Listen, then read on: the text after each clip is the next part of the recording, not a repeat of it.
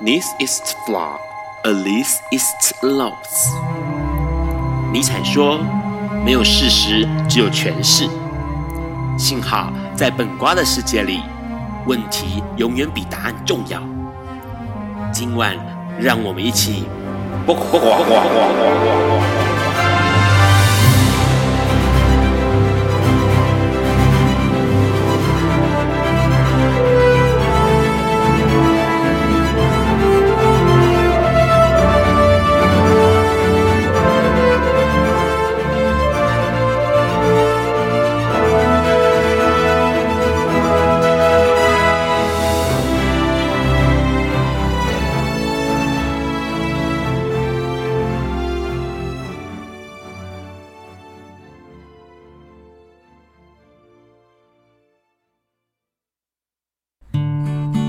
大家晚安，今天是二零一九年十月三十一日，礼拜四晚上九点钟，你所收听到的是《笨瓜笨瓜秀》Live 直播一百四十六集哦，我是主持人 Ron。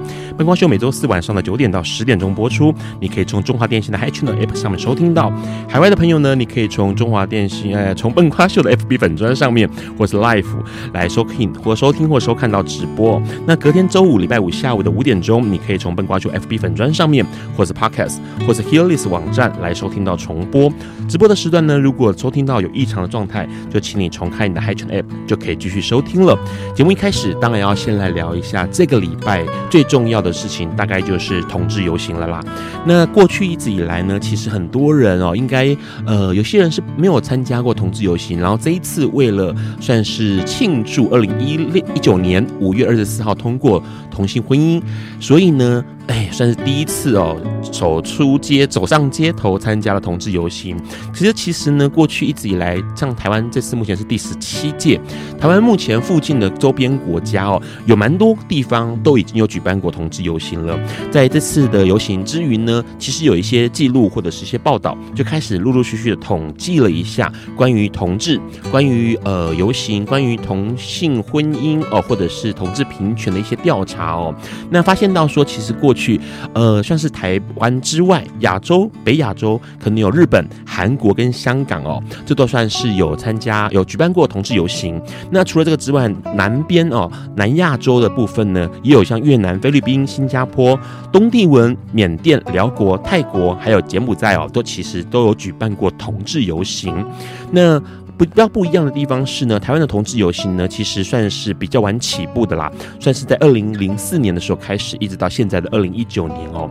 那只是有趣的是，其实二零零三年的时候，台湾也举办举办过同志游行，但是这个同志游行在二零零三年算是台北市政府补助的。那从二零零四年开始，一直到现在，都是由民间呃团体 NGO 或者是用募款的方式，或者是小额捐助的方式来举行游行。这些重点哦，其实有趣的是，台湾的算是台北开始的同志游行之后，陆陆续续台湾各地也开始有了不一样的呃地点在举办同志游行，包括了宜兰、花莲、台东、苗栗、台中。台南跟高雄哦，那高雄算是比较早，高雄在二零一零年的时候开始举办了，然后最靠近的也就是苗栗，二零一九年才举办第一次的同志游行。不过有趣的是，算是西边跟东边都陆陆续续有城市在举行同志游行。然后呢，这个调查其实也有很有意思的一个地方是，他算了一下。到底有多少人愿意跟同志作为邻居？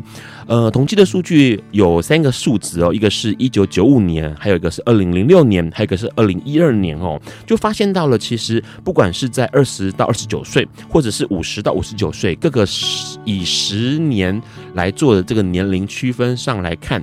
到现在为止哦，经过了这么多年，从一九九五到二零一二，发现人数上都有翻倍的成长哦。过去五十到五十九岁这种算是我们的这个叔叔伯伯、呃阿静哈婆婆们哦，他们其实对于跟同志成为邻居，在一九九五年的时候，其实只有百分之十九点六的人愿意。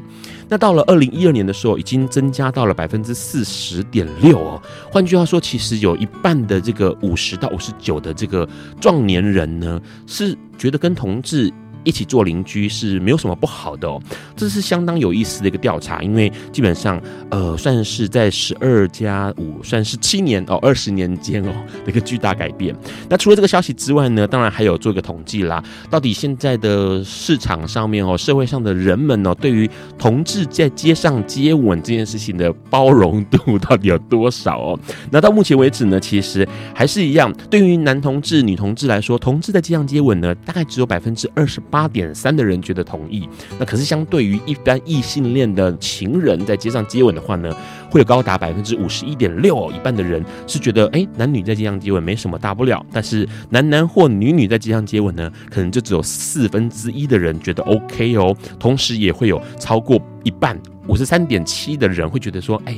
同志在街上接吻不太妥当了哦。那除了这个消息之外呢，当然还有对于同志的既定印象，包括呃，这个男同志是不是就一定娘娘腔啦？哈，这个同意的人居然达高达了百分之三十点一哦，算是百分之四十的人会认为男同志一定是娘娘腔，百分之三十的人觉得女同志一定要是男人婆哦，这是很有趣的一个调查。那当然从这个调查当中可以看到台湾的社会哦，不断的在改变跟进步，同时也有趣的是刚刚。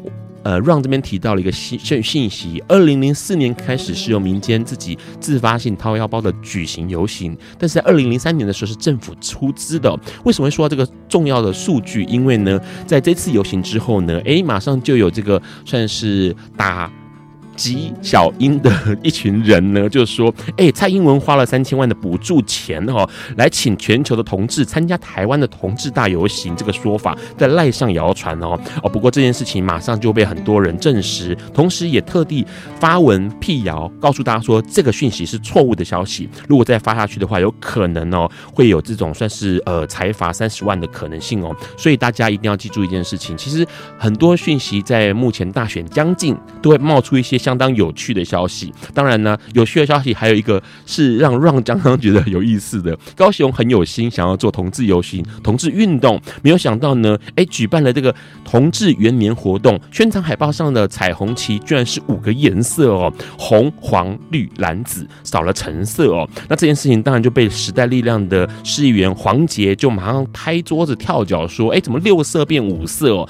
这个做法粗糙粗心的做法，相当。”的低级，而且相当的丢脸，而且不够用心哦。因为六色彩虹旗这件事情，可能全世界都知道，高雄却不知道，相当的令人觉得莞尔哦。那当然了，除了这个消息之外呢，台湾也有一个相当令人振奋的讯息在国外发生。因为过去呢，美国波士顿游行，它算是在美国地区第三大的游行。他们从二零一六年开始，就为了要帮助。NGO 各式各样 LGBT 的 NGO 呢，来呃从事平权运动，所以他们从二零一六年开始就会选出一些特别奖项，然后并且颁发奖金。那这个奖项呢，到目前为止已经有十多万的美元的这个金额发给了六十多个草根的团体，让他们可以继续营运下去。台湾在二零一九年参加波士顿游行，拿到了最佳队伍。游行队伍奖，这是相当不容易的事情哦，因为他的奖项也就只有四种而已。可是台湾，呃，台湾的队伍，波士顿台湾人权，呃，人台湾人平权。组织啊，这个团体呢，在波士顿游行当中拿到了最佳游行队伍奖哦。那当然，这件事情有可能也是因为看到了台湾目前近年在同志平权运动上面的卓越卓越成绩，所以获得了这个奖项，相当令人振奋哦。除了这消息之外呢，当然对于同志来说，还有一个国外的讯息相当重要，就是哥伦比亚了。哥伦比亚这个地方呢，他们在过去呢，呃，这几这一阵子，当然就努力的在选波哥大首都波哥大的市长。选举，那这一次呢，在呃一阵厮杀之后，代表绿色联盟的罗培兹写下了一个历史，因为他是以公开出柜女同志的身份，获得了一百一十万的选民支持。换句话说呢，哎，哥伦比亚的。首都波哥大出现了首位的女同志市长，这是相当相当不可思议的事情。因为南美洲过去一直以来，多数的国家跟城市是保守而且是反同的哦。那这件事情当然也就让全球关注 LGBT 的议题更焦聚焦在南呃南美洲这各个国家当中，因为感觉起来未来有可能有更多 LGBT 的进步。跟改变。那当然讲完了同志的议题之外呢，最后面要来讲一个是艾滋的议题了，因为这艾滋议题其实呃让大家相当的震惊哦，在巴基斯坦这个地方，它有个二十多万人的一个城市。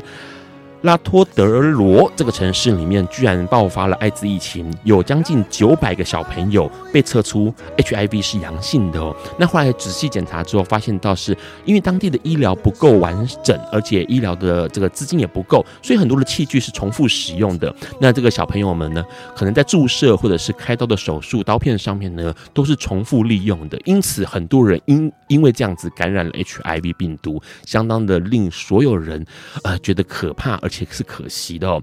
待会我们要跟我们的来宾啊来多聊聊以上新闻有没有什么事情是让他觉得特别关注的。在这个之前，我们先听这首歌。这首歌来宾要点给大家，张国荣的《我》。Hello，你现在在收听的是《播瓜笨瓜秀》Live 直播。我们刚刚先听到了张国荣二零零零年的歌曲哦，《我》这首歌收录在大热的专辑里头。节目一开始，我们赶快先跟我们来宾打招呼，请他跟大家自我介绍一下吧。Hello，大家好，我是黄义豪。嗯，再来一次啊，不好意思。大家好，我是黄义 豪，我是一个相声还有脱口秀演员。好，义豪哦，这个。很荣幸能够邀请到你，其实让那个心脏砰砰跳哈，因为面对一个 专业，然后是舞台上面的这个相声演员或者是脱口秀演员，还好我们在台下没有什么攻击性，不要这么紧张啊。好，刚刚其实好多新闻，有没有哪个新闻是让你觉得印象很深刻的？其实我觉得刚才那几个新闻里面，大概那个民调那个，我觉得蛮有意思的哦。嗯，对，民调里面，然后有讲到那个什么，觉得。Gay 都比较娘娘腔那种，对，对我怎么可能啊？我觉得现在现在很多现在男同志很多比一般的男生还要 man 好吧？就大家好像印象还是保留在娘娘腔哎，对啊，女性化啦。哇，你现在到健身房看哇，每一个哇肌肉都比大块的，嘣嘣嘣嘣嘣嘣嘣这样，我不知道，所以现在现在怎么样？现在刻板印象是那个胸肌很大的，胸肌超过 A 呃 D 罩杯的都是 gay 这样吗？对啊，你们是。现在是怎样胸就是胸肌腹肌代表代表娘娘腔，然后这种啤酒肚才是 man 吗？没有这种道理吧？对，可是这印象好奇怪，一直到现在还是。我觉得就是应该是说，呃，有一些动作比较女性化的同志比较容易被辨识出来。怎么说？就是你一看到他，你就会觉得，就是有一些呃举止比较所谓女性化，对。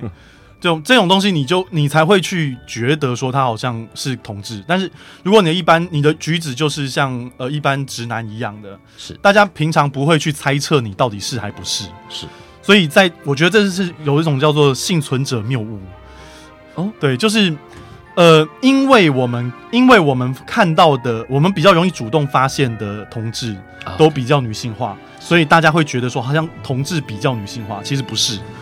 对我，我后来接触到很多同志，其实他的行为举止跟什么直男直女没有什么两样。对，很大一部分是这个样子。当然，我们也不排除，的确有一些同志，他的确可能比较偏向另外一个性别的那种刻板印象。是对，但是其实很多这个东西它没有这么准确啦。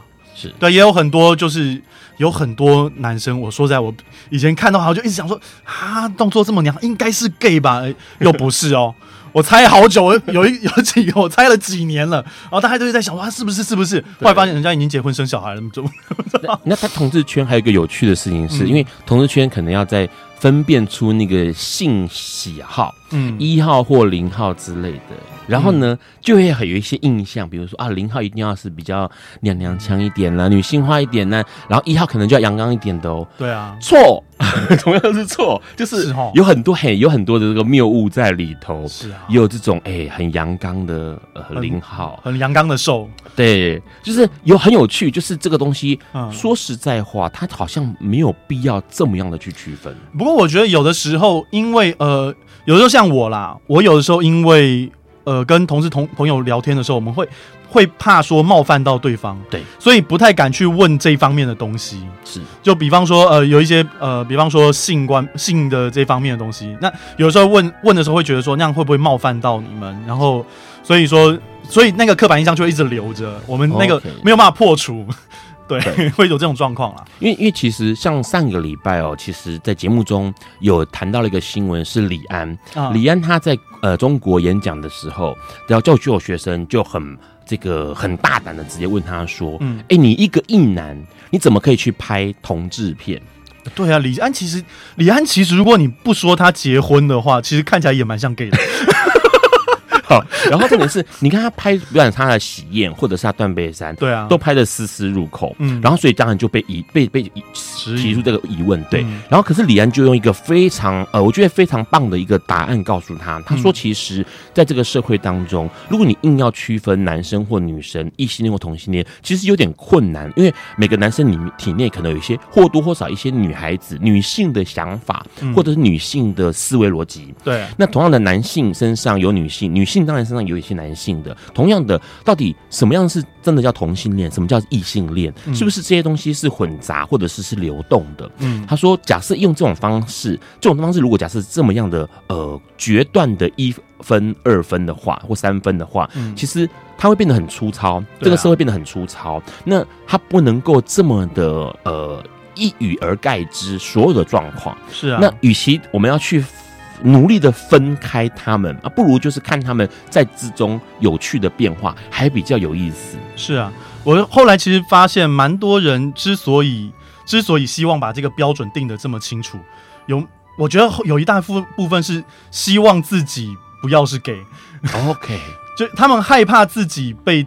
害怕自己的变成那一类，对，落落入那个状态，所以他们就希望把这个规矩定的明确一点，然后希望所有人都站到他那一边去。我觉得有一点这种感觉啦，所以就是拿一个 list 表了，好勾选这样子的，啊、我勾几分以上，man man man man man，对，勾几分以上就不行。那再问个问题哦，是啊，呃，现在来说还是很多人会觉得公众接吻，嗯，情人公众接吻。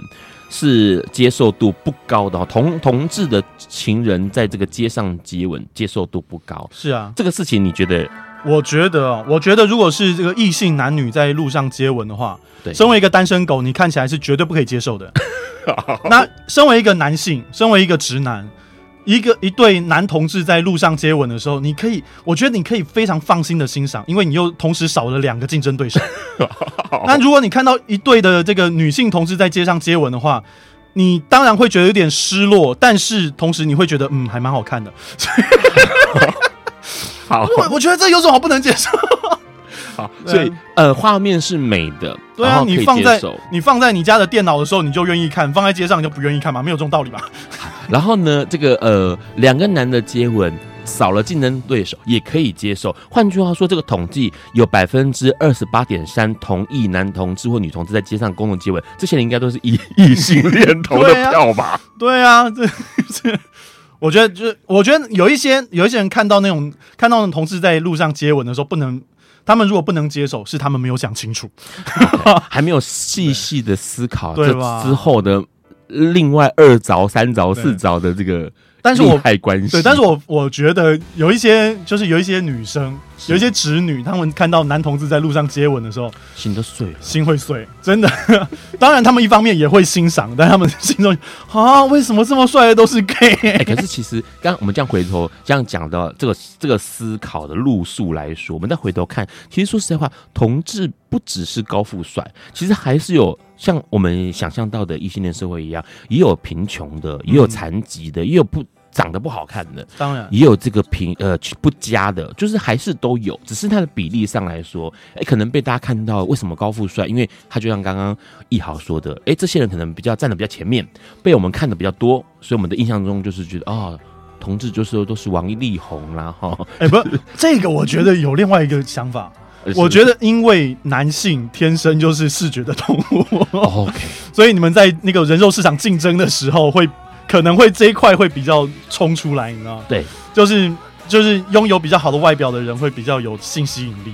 当然，对，然所以你在，所以你像大家就会往那方面去进化，你知道吗？然后女生的话，她就会主要看，可能看你的社经地位啊，她会看你很多其其他的综合表现。是，所以身为一个异男，你就不会不需要在你的外表上面加这么多的分数，这样。对，同志的想法就会是哈。这个男性都爱看 C cup 以上，但我要把我自己定到 C cup 以上的，对吗？对吗？我觉得有可能是这个样子啊，但是嗯，好，刚刚其实一豪说了很多有趣的这个，哎、欸，我觉得那个观点哦，其实是目前来说，跟一九九五年到现在二零一九年，似乎是可以拿来做比对，而且好像以后未来你在这个呃这个相声的题材上面也可以有所发挥，因为这个希望希望这个社会的改变，呃，还蛮有趣。像刚刚我们提到。会愿意跟同志做邻居，而这人数大幅的增加。哎，过去有呃比例不高，嗯，可能就是二十几趴、三十出头趴是愿意跟同志做邻居。可是后来到现在，呃，低低于三十岁的二十到二十九岁的人，居然有百分之八十的人愿意跟同志做邻居。这个改变其实是蛮蛮剧烈的。我不知道，就是只是做邻居而已，到底是能对你怎么样？我很奇怪啊！好，就是我觉得自己的丈夫被抢走嘛。到底对自己，到底对自己有多没自信啊？我觉得你主要是要看邻居到底是不是，比如说强盗、小偷、杀人犯，我觉得我都可以理解。对，同志就是他们玩自己的，关你关你什么事？好，待会我们要跟我们的一豪来聊一下哦，关于他的专业相声演员或者是脱口秀的部分。在这个之前，先听这首歌，这首歌是一豪点给大家，陈奕迅的《浮夸》。Hello，你现在在收听的是《播瓜本瓜秀》Live 直播。我们刚先听到了陈奕迅的歌曲哦，二零零五年收录在 U 八七这个专辑里头的《浮夸》这首歌哦。过去其实，在这个刚刚提到了同志运动的路上哦，其实当然有相当大的反同声浪啦。那面对反同声浪呢，其实呃，大家都有各自的方式去面对他们，不管是直接的面对面的对抗，或者是用这个另外一面，也许是嘲讽的方式来面对他们的，不管是各种论述，或者是诶强调的各种主张哦。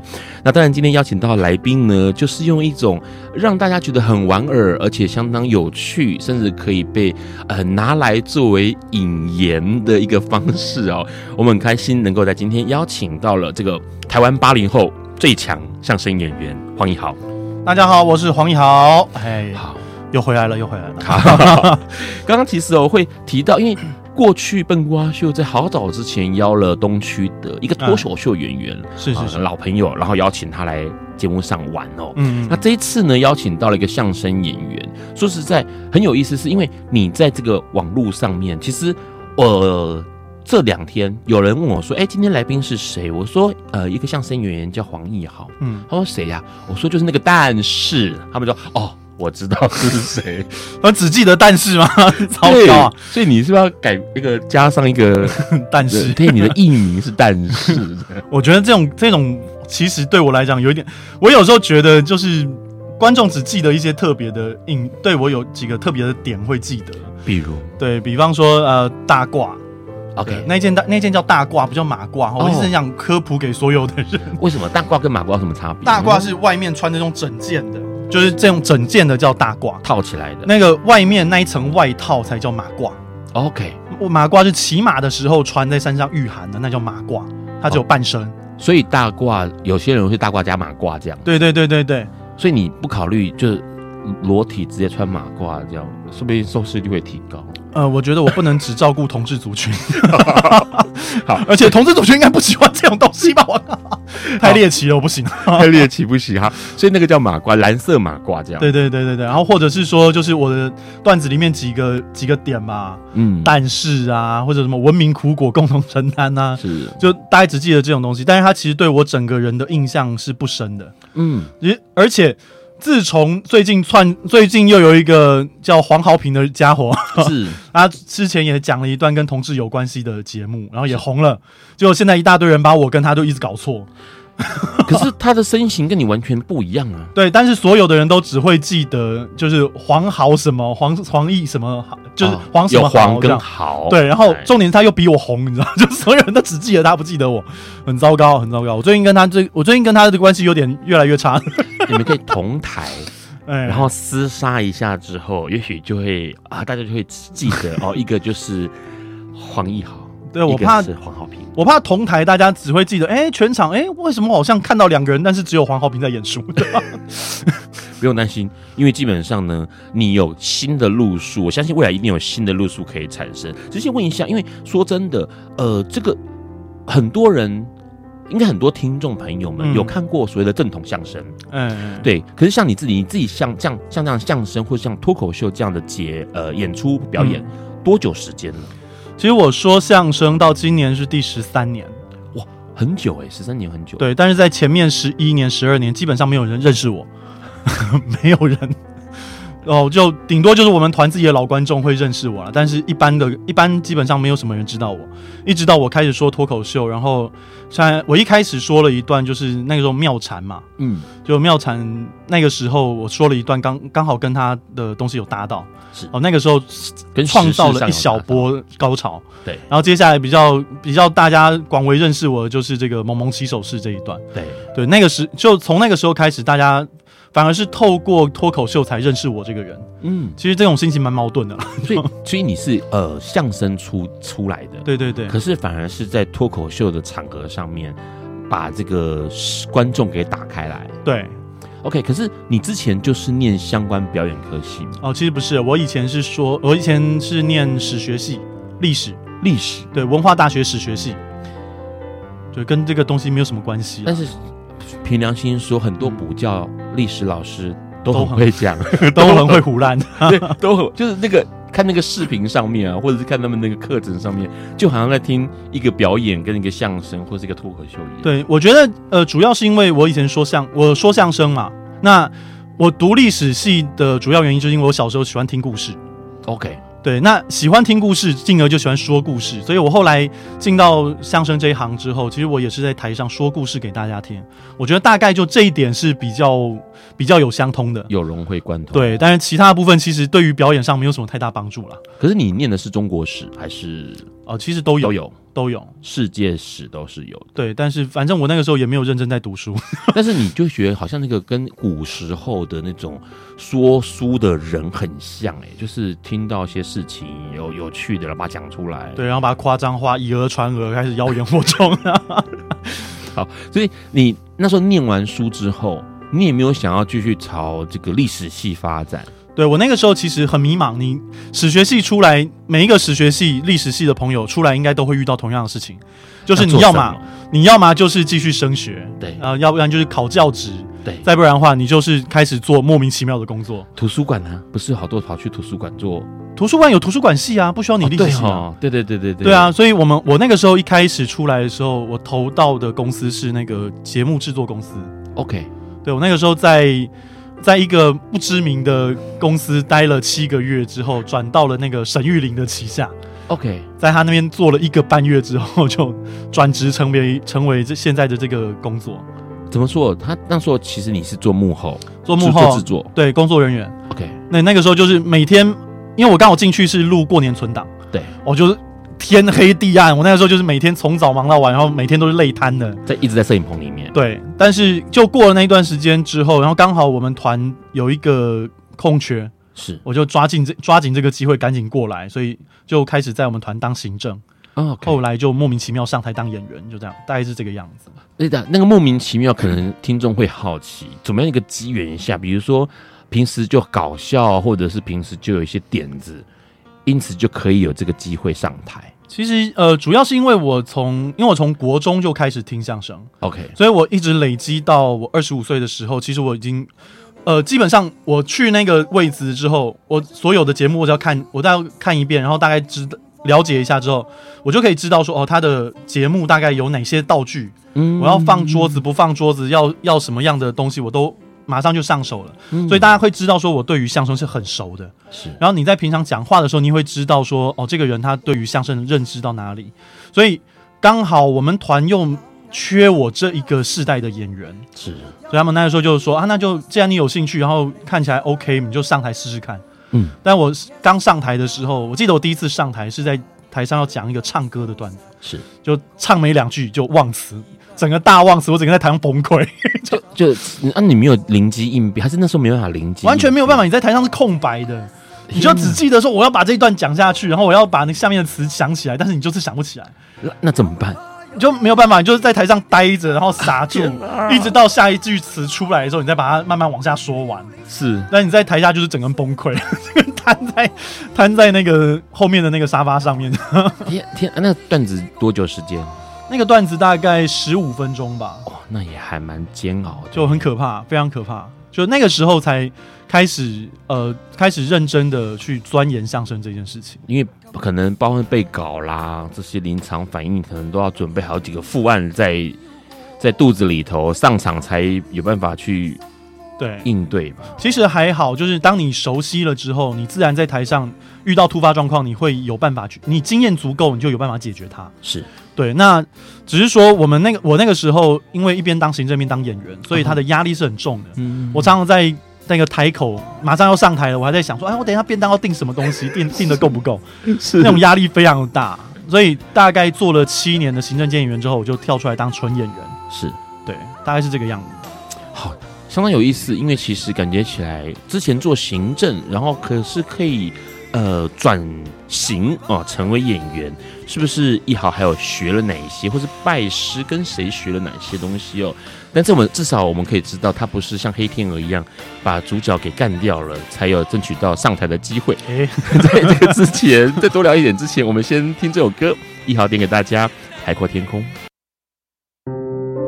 Hello，你现在在收听的是《播瓜本瓜秀》Live 直播。刚先听到了 Beyond 的歌曲哦，《海阔天空》，相信很多人都很熟悉这首歌。这首歌是二零零五年收录在《乐与怒》这个专辑里头。刚刚我们先跟易豪聊到了一个事情，他从行政变成演员。诶，相信那时候应该有蛮多的人会向往在剧团里头，或者是在这个脱口秀团里头，都会向往成为演员，站上舞台吧。你争取到了这个机会，然后。可是要怎么样把自己真的蜕变成演员呢？真的蜕变成演员呢？我觉得主要还是自己要下功夫去琢磨这些事情。很多呃，其实我看到蛮多的新人吧，就我们团后来出来的一些新人，其实很多人都只是说我来这边是赚钱，是，然后或者是说我在我呃我的工作就是把我现现在手边的这个剧本演好，是，但他们很少人会去。也不是说很少人，就有一部分人会没有去想到说，哦，其实我在每一天我都应该要去找到自己的问题去修正。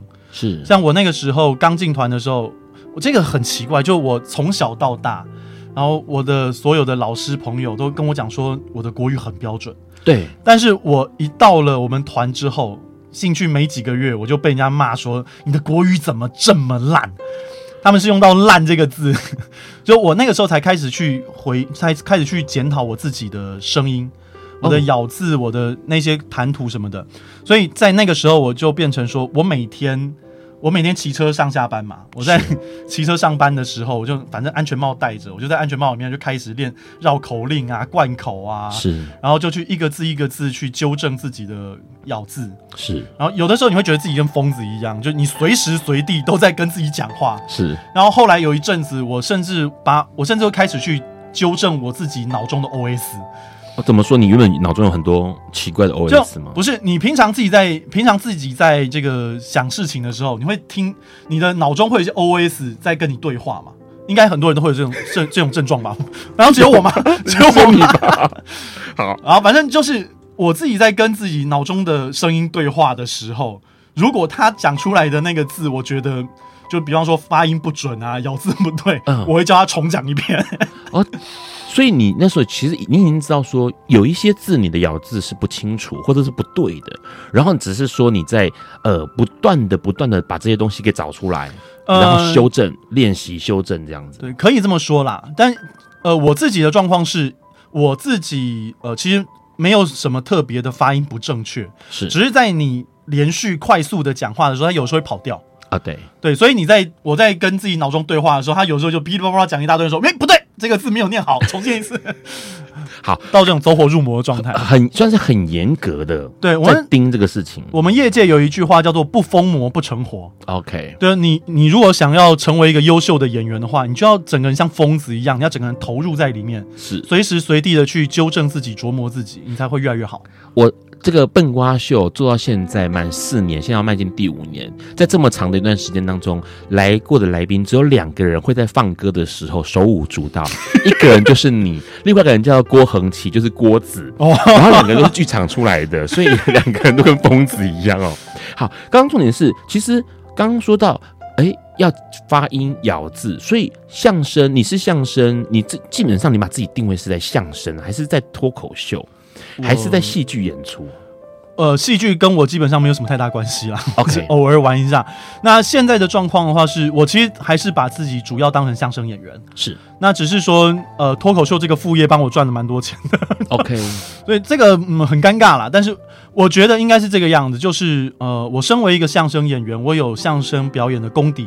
但我希望把这个功底带到脱口秀的表演里面去，让脱口秀这个表演更加的丰富，更加的厚实。是。那同时，我也希望把脱口秀这边的这种自由奔放的感觉带回去传统相声里面去，呃，让传统让传统可以多加一点新意。是，大概是这个意思。因为我们可能很多年轻人对于相声的认知，当然不会是这个很早年的，可能大家都从相声瓦舍开始。哎，啊、呃，对于这样的相声表演形态，那相声瓦舍的表演的相声，其实已经加了很多新东西在里头。对，他们主要偏一些舞台剧的东西。哎，对，像舞台剧一样的形式。嗯、那你个人觉得，你像你自己，你自己在脱口秀场合上面讲相声，或者是你的相声表演里头，你觉得你最有趣的地方在哪里？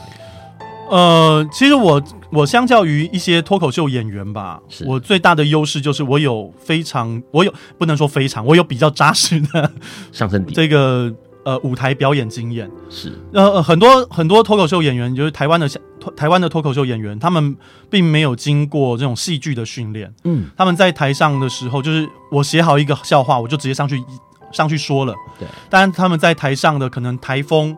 哦，那个动作、姿势、眼神，然后包括他的这个讲话的条理，并没有经过严格的梳理。嗯，那这些东西是我在相声表演当中的训，呃，基础训练。是，所以我觉得我的主主要优势在这个地方。是，那再加上说我自己其实就是一个，我自己有一点呃太爱说道理了。OK，所以我我找到一个点，我就很很希望把这个道理说清楚、说明白。是，那只是说。刚好我可能都是用一些比较歪解的方式去，所以他刚好就蛮适合脱口秀这个形式。嗯，对，我只能说他一切都是凑巧，并不是说我我刻意要怎么样子。是，哎、欸，有朋友问一个问题，他说如果假设要正音的话，嗯，会建议是去这个电视台的配音班，或者是这个相声的正音班吗？我觉得电视台正配音班也 OK 吧，但是我不知道配音，我不知道配音班他们的正音到什么程度啊？配音班其实我有。呃，Ron 有上过配音班，嗯，可是配音班基本上在意的不是标准发音、音质、音质跟声音的各种变化。比如说，你可以发出这种奇怪的声音，或者是就是忽男忽女，或者忽高忽低，或者是年轻老的声音，是看你的声音变化弹性。对，他比较不会在意咬字清不清楚。对啊，可能主播会比较在意这件事情吧。对，对，那你如果来。相声，你如果来参加，就是怎么讲，来我们相声的班的话啦，其实像我现在也不太会去在，我不会特别去纠正学生的标准这件事情，是。因为我觉得相声在台湾，你想要发展下去的话，其实你，嗯、呃，你如果有一些本土的口音，其实我不觉得它是坏事，是是是。哦，当然我会希望说，如果你是要走专业的话，你如果要成为一个专业演员，我会希望说你，你同时可以有标准国语，然后。同时又可以随时切换，是对。但是如果你没有真的要走专业这一行的话，我不会觉得说这些呃这些本土的口音会是一种障碍啦，或者是干干扰。那如果要清楚嘛，就是讲什么内容。哎，听众没有字幕的话，还是要听得清楚，对对，最重要吧？哈，对对对对啊！可是你台湾国语啊，这样子啊，听得懂的话，其实也是 OK，听得清楚没有问题啊。你像早期的那些台语老艺人，什么诸葛亮啊、黄西田呐，是哦。现在很多荧幕里面的观，很多荧幕对对面的观众不想承认自己认识这些人哈，但是你自己知道，你去回想一下那些台语挂的老演员，其实讲话是很清楚的。对，虽然不标准，但很清楚。你只要在你在台上，只要清楚就可以了。是对，标不标准，其实有时候我觉得还好，他有时候是另外一种。喜感的来源，哎、欸，可是像你这样子，比如说，呃，大家最熟悉就是但是啊，这个萌萌起手式，嗯，这些很多人是看影片来的，所以你其实平时的表演应该是有固定场合吧？然后影片是加以辅佐的扩散了、嗯。其实我自己，我们表演没有所谓的固定场合，OK，那只是说我们有所谓的 open mic，OK，open mic 的话，在台北这边就会有很多，呃，比方说像卡米蒂喜剧俱乐部是，和二三或乐悠悠之口，大概这几个俱乐部它。呃，每个礼拜定期会做 open mic 的演出，嗯，那一些的话，就是演员自己，演员自己凭着自己的心情，就想去去，不想去不要去。那、嗯、观众到那边去，就是听到一些比较不成熟的表演，是对，大概是这个样子。那其他的话，就是我们定我们不定期会推出一些售票演出。那如果你想要知道这些讯息的话，就你就去 follow 我们这些人的粉砖。嗯，那我们粉砖都会 po 出我们最新的演出讯息。是那个问一个问题，现场演出来说，你最怕遇到什么样的情况？到现在你都都做了十三年、十四年了，我们最怕就是观众没反应嘛。OK，对啊，而且有一些呃，可能观很多观众其实不太了解，就。演员在台上是需要底下的 feedback，是是是。那有的时候，呃，尤其那种灯光很亮的时候，我们是看不到底下的，是。所以观众声音如果没有传上来的话，我们其实是不知道底下到底观众的反应是怎么样。是。很多观众，尤其第一次来看那种女，有那种女生就特别矜持，你知道，就笑的时候他们会笑，但是他们都是那种，哼哼哼哼哼，嗯，然后甚至会把嘴巴捂起来，然后。就很像整个人被被开了 mute 键一样，就是被按了 mute 一样。他甚至就是哈哈哈哈那种大笑，他嘴巴张很大，但是声音出不来。默片演员哈，就我们在台上会很恐慌，就这个笑话到底有没有中？是哦，那所以这种状况之下，我们会觉得很不舒服。OK，这是一种。然后另外一种是底下的观众太热情，他有时候会开始跟台上演员对话。OK，嗯，那对话对话不是不可以，但是要。他是有一种技巧的，不是有一些那种阿姨啊，就他 可能第一次来听，然后喝喝多一点酒，就比较热情一点，他会开始跟你闲话家常，是就搞得全场好像就是我们是为他服务的而已。OK，对，这种状况比较困扰了。嗯，所以其实说实在话，反而是不不是怕说哎、欸、笑话的梗啊或者什么的听众没有听懂，反而是反应过度或反应不够。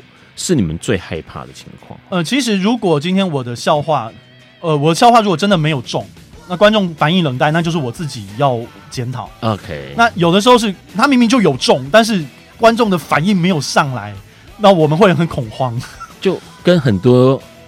脱口秀演员会说：“你们就笑啊！我准备那么久，怎么还不赶快笑？有时候真的很痛苦，你知道？就是这个笑话明明就有中，如果没有中我就认了。他明明就有中，但是笑声传不上来，那种很气啊。好，待会我们要请我们的易豪来跟我们聊一下，还有什么样的事情是他印象深刻的？在这个之前，先听这首歌，这首歌是他递给大家，华晨宇带来《我管你》。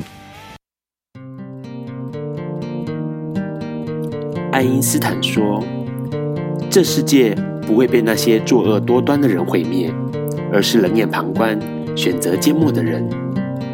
苏格拉底说：“世界上最快乐的事，莫过于为理想而奋斗。”今晚，谁来跟我们说悄悄话？明人人悄悄话。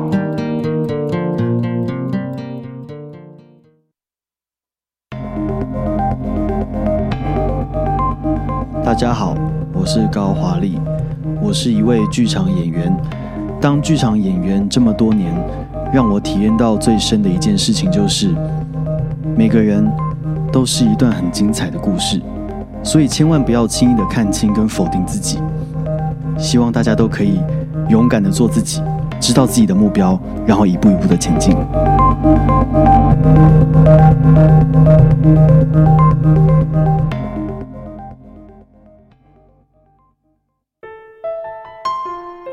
Hello，你现在在收听的是《播瓜笨瓜秀》Live 直播。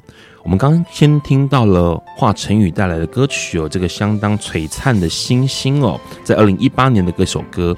这首歌呢，其实呃算是在中国跟台湾都相当多人熟悉，因为它是一个非常非常厉害的一个曲子。刚我们先跟一豪提到了一件事情哦，他这个演出的时候最怕就是好像隔着玻璃窗在演。讲相声一样，对方做什么反应其实是感觉不到的哦。哎，除了这个之外，有没有什么让你印象很深刻的啊？比如说，有啊，有有有。我们之前呃，我之前说相声的时候，有一次去那种偏乡巡演，OK，然后底下就是那种一般的那种阿公阿嬷，然后那个主持人他们也是找当地的那种跑野台的那种主持人，是。然后我们两个演员在台上，我们有时候会需要去做一些，就是比方说。你问我一个问题，然后我要假装想不到，是，然后让我很急了之后再挤出一个答案来，让全场要笑出来。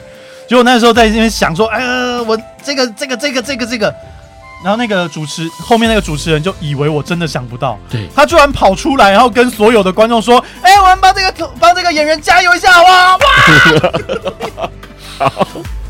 他很投入啊，嗯，然后我们那时候愣住了嘛，愣住，然后赶快往下讲。到了下一次同样的情节的时候，他又出来了一次。哎、欸，他一定会觉得说这两个演员怎么那么弱、啊，这么不专业，然后背稿还背到忘记这样。你应该跟他讲说，no，我来。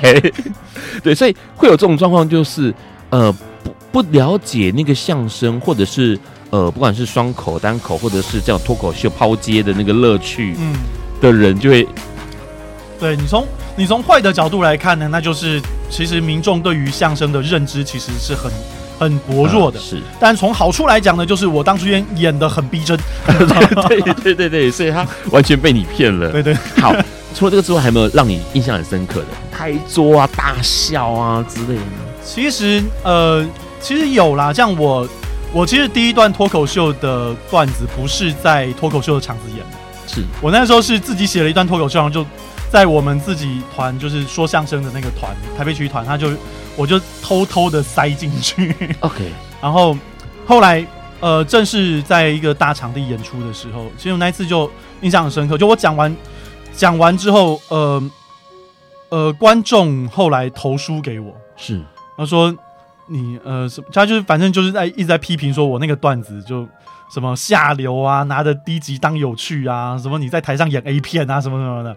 但是那个段子非常非常的好，就是当天的反应是非常非常的好的，但是就会有观众写这样的东西。嗯，我后来我后来去检查，就是思考了一下，我这个东西里面到底有什么会让你觉得看起来像 A 片？是，我就在演一，我是在演一个人在呃亲白雪公主。嗯，因为白雪公主，你看她的这个苹果吃下去之后，卡在喉咙这边。对，然后王子一亲之后，苹果从后面跳出来。对，我就在说，那王子当天应该就不是啵一下而已嘛。对，不然你怎么样把这个苹果清出来？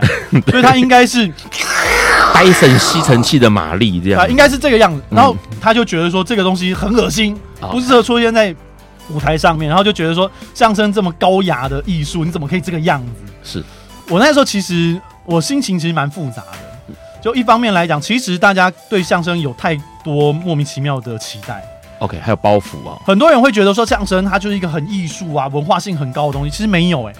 相声最早期它也是街头表演的一种东西，它充满了非常多的荤段子、粗口什么什么莫名其妙的东西都有。但是来到台湾之后，我觉得大家太把它经典化了，是，所以造成相声在台湾推广的时候，它会造成很多的包袱。你很多很多东西你要去修的太干净，反而失去它本身的乐趣。嗯、对，那当然相声的观众他会觉得说，哎、欸，这个东西就是好的东西，是，但是相对来说，他也会丧失掉更多那些。呃，觉得这些东西无所谓，然后他只是单纯想要乐趣的观众，嗯，那我们在这个市场上面就会越来越紧迫，是，所以我其实对我来讲，我不会，我不会觉得这是好好事情，嗯，就太过艺术化的相声，我觉得它会是一条死路，是。你必须要接触更多的草根文化，你才会有更多的活力，这样，是因为它本来就是一个很。应该说是乡里间的庶民间，庶民的东西，或者是讲白话就很土的东西。对对对。然后，所以他需要的是观众跟他吆喝叫好，然后互动。对对对对，是那样的一个。表演型一种氛围啦，是对大家如果去大陆有机会的话，可以去他们的茶馆听相声。他们的他们在茶馆里面说相声的时候，底下人就这边嗑瓜子啊、欸、喝茶。有的时候台上在讲的时候，底下就会开始跟台上演员对话，也会有这种状况。是，但是大陆的观众他们敢跟演员对话的前提是他们真的他们懂，嗯，所以他们会知道说什么地方丢什么东西是场面会好笑的。是哦，那个那个氛围其实就还蛮好的，嗯。看来听相声也是一个学问哦。只是对你而言，这么多年的演出经验下来，你觉得什么样是一个好的相声演出？好的相声演出，第一个当然是有乐趣，有乐趣。对，如果一个段子都它立意很好啊，都一堆文化艺术、教育意义，什么东西都有，但它不好笑，那个就不叫相声，嗯，对吧？娱乐性一定是摆第一个。那接下来就是它能不能去触碰到你自己，触碰到你，是。我在讲段子的时候，其实我很喜欢去在我的段子里面放一些，比方说社会议题。是，那有一些观众会觉得说，你讲这些东西会让人家觉得不舒服。但是就我自己的想法是说，如不管这个东西让你觉得舒服还是不舒服，第一个它有没有让你笑，第二个它有没有 touch 到你，它就算是让你痛，它只要让你有反应，我觉得这就是好事。是。呃，很多时候我们不是在台下就看一个对我完全完全无害的喜剧，那就叫好好东西，不是？嗯，真正的喜剧是可以触碰到你生生命当中的一些痛处，是我们叫做以喜写悲，其悲欲甚。是对，就是真正好的喜剧，它当中是带有一些些悲剧色彩的。是，那这个东西如果能能触碰到你，然后让你去回忆或者去思考一些社会。呃，或者是一些生命的东西，我觉得这是一个非常好的作品。知道之前哦，因为 Run 其实有一阵子在迷相声瓦舍，然后有一些东西，当然就影片上面也可以看得到。哦、然后有记得印象有很深刻有一个作品，是到最后面，他其实讨论台湾是不是国家这个议题。嗯嗯嗯。然后到最后面有一段东西。就是宋少卿，他是扮成一个山神唱歌，嗯，嗯，然后他唱到就是唱很好笑，内容很好笑，然后后来到最后反复唱几次之后，他唱到了国家这件事情的时候，他被笑音了，他自己把自己笑音，嗯嗯，然后当然台下的人，我觉得那个你还是听到的声音哦，台下人的笑声，可是更多的是那种突然之间觉得好有一些悲伤，嗯，有一些无奈，然后流动在这个演出里头，前面明明大家笑得很开心，嗯，对，可是那个东西我。让印让印象很深刻，很深刻。嗯，对啊，其实很多很多的喜剧作品，它如果稍微带一点悲伤进去的话，你就会觉得这个喜剧很有深度。对，但是我我其实也不会排斥说那种纯娱乐的段子。是，我觉得纯娱乐，你可以，你只要让。观众可以笑得出来，就是好东西。是哦，你娱乐性做得好，我觉得就已经是好作品了。如果你可以再加上一些呃思考的东西的话，它就会是一个高级的作品。因为其实你很多作品其实都有很多的思考性在里头，哎，不管是面对议题的，或者是存在的，或者这些，好像都有一些东西在里头。哦，其实我就是喜欢加入一些这些东西，就是掩盖掉我不太好笑的那一部分。这个好笑 好，我。故作高深其实是真的蛮多人在使用的技巧，我觉得。可是问题是，其实还是你有的确有一些东西是想要从表演中去透露一点什么。其实怎么讲，就是我其实真正在做的，只是我把我自己心里想要说的东西说出来。嗯，那观众 get 不 get 得到，其实我没有这么在乎。我其实不是一个很在乎观众的人，真的。就我主要是我透过我自己的思考方式，然后去把一个东西解构成我。可能本来不是太理解的，比方说为什么要反同这件事情，嗯，我从我真的完，我一开始完全不理解他们到底为什么说出这种话，所以我经过我自己的思辨之后，转化成一段就是我可以接受的理论，是我自己可以接受逻辑，然后在台上说出来，让大家大家听到之后就会觉得，哎、欸，反逻辑、反思考，是就会觉得好笑。对，这这个是副作用，这其实是一种副作用。其实我真正在想的是在梳理自己的思绪，这样。OK，所以其实很多过程当中，其实你也不晓得会蹦出什么样的火花来，对，或者是会产生出什么样的笑点，嗯，反而可能就是并没有为了讨好观众的笑声而去做一件事情。对，就是如果他今天是为了，如果今天是我这样讲，观众会笑，但是这样子的笑点不是我自己想要的话，我情愿不要。嗯。对，这个这个是我自己对于自己的坚持。我觉得你如果是要做表演，你想把自己当成一个艺术家的话，你就必须要走在观众的前面，对，而不是一直在后面去追着观众说，呃，观观众喜欢这个我就做这个。是，你应该是走的比观众前面一点，前面两三步，然后让观众慢慢跟上你。嗯，换句话说，有一点，我觉得那个是的确是为什么你的作品有很多会发人省思的原因哎，因为。你走的比较前面一点，大家这样就被糊弄了，对不对？对，你说哎呀，我黄瑶好有哲学是有没有？真的没有。问一下，那未来呢？未来接下来的几年当中，你会有什么样的想法，或者哎，关心的那个核心议题会不会有一些？哦，当然，当然，我其实一直在找一些关呃想要关心的议题啦，比方说。呃，因为现在同文法通过了，所以我对于萌萌已经失去信心兴趣了。我觉得一直怼他们没有什么意义。对，我现在最近最近比较热的，像是堕胎议题，OK，然后像是安乐死的议题，这些都是我蛮想做的，或者是像是性产业的合法化，嗯，这些东西其实我觉得是需要有一些需要有一些思辨的空间，然后需要可以，它如果可以转化成一种喜剧的形式，让更多人去。讨论去认知的话，我觉得是一件好事情。是，像我之前其实做过呃守天使的，OK，我其实有一个段子在讲守天使的东西。那慢慢的，但是。有很多议题，我目前还没有找到一个很好的切入点或很好的解构方式，这个我还在努力当中。那也希望希望有一天可以真的写出来，然后让大家欣赏这样。因为毕竟从这种娱乐角度，或者是从这种比较放松的，然后比较是诙谐的角度去认识一个议题，嗯，相较于很正经八百的看待哦，是容易的很多。当然，当然也是大家比较能够。接受跟喜欢的，嗯、今天很高兴能够邀请到易豪来跟我们聊关于相声的事情。好，这个终于节目结束，让可以松一口气，不然大万在面前实在是心脏皮破跳。慢点，慢点，慢点，没有，没有，没有，没有。下个礼拜哦，邀请到来宾是台中同志游行的公关媒体组组长哦，柯宇荣要来告诉我们今年二零一九年台中的游行主题哦，Me Too I Am，你我同在这个议题。今天很开心邀请到了易豪，谢谢你。来，谢谢各位听众朋友，谢谢主持人，大家晚安喽，拜拜，拜拜。